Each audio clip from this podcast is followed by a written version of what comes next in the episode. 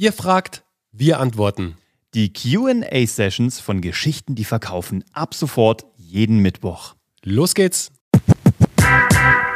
Die Verena schreibt, ich mache Videobiografien für Privatpersonen und Winzer. Bin mir beim Themenkanon ebenfalls unsicher. Habt ihr eine Idee? Also erstmal cool, Verena. Wir begleiten auch äh, Winzer, Winzerinnen und Winzer, äh, haben da auch einige Sachen noch geplant. Da dürft ihr, da wird sehr spannend auch noch bei uns. Ähm, ich habe einen sehr guten Freund auch, der ein eigenes Weingut hat in Umbrien. Also wir sind auch im Thema drin sozusagen. Ähm, ich würde mir anschauen, wenn ich du wäre, jetzt um den Themenkanon, also meine, meine Themen zu definieren. Wer ist wichtiger? Also wichtiger im Sinne von, wer von diesen beiden Personengruppen, jetzt Privatpersonen oder Winzer, ist denn jetzt dein idealer Kunde? Sagen wir es mal so. Wo hast du mehr Spaß? Wo ist vielleicht auch der Pain weniger? Pain im Sinne von der also einfach der, die, die Arbeit ist geschmeidiger und macht dir auch mehr Spaß.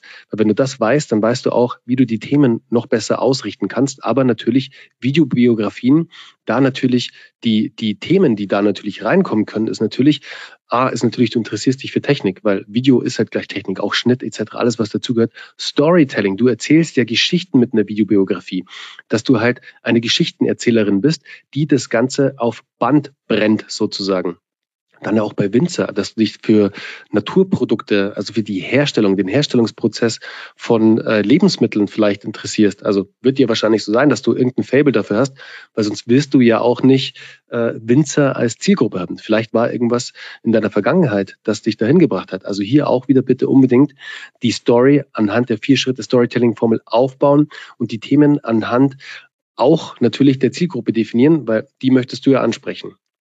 Die Tina schreibt, ich habe drei verschiedene Bereiche.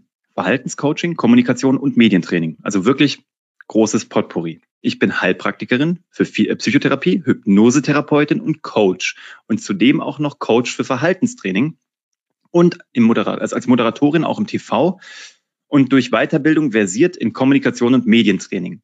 Kann ich mich jetzt auch vermarkten, ohne mich nur auf ein Thema zu reduzieren oder zu spezialisieren? Das kannst du. Die Frage ist nur, wo bist du momentan, wo wirst du reingesteckt? In welche Schublade? Also ich sage immer, wie wir das denken.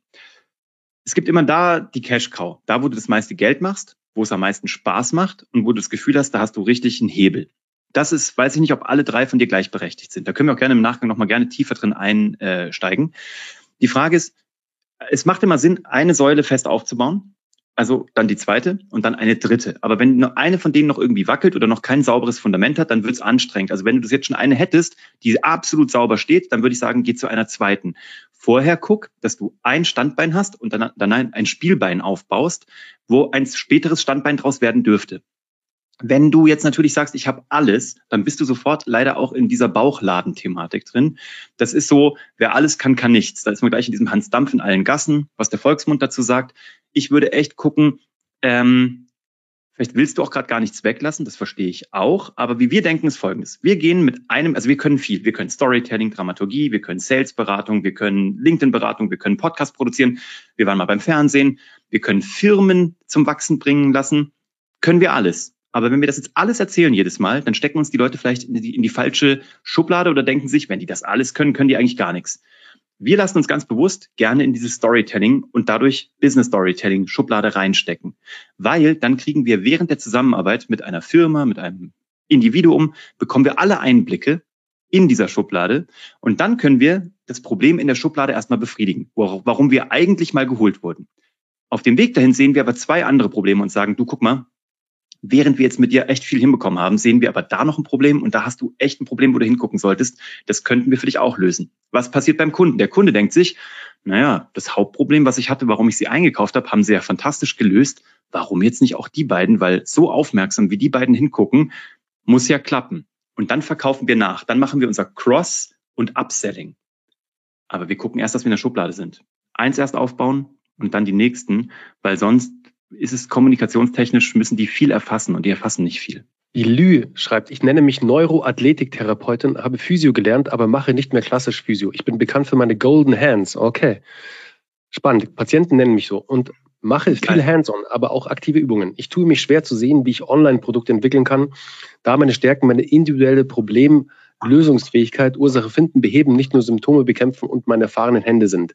Ich habe schon in Videos im Sinne von fünf Tipps bei Rückenschmerzen im CrossFit gedacht, aber stehe mir dann im Weg, weil ich die Hands-on-Intervention als essential ansehe.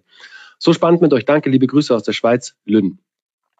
Also, ich würde mich definitiv, also um dich sofort in eine Schublade halt zu, zu packen, das Thema Golden Hands finde ich mega, Uwe. Also. Das ist ein Bild.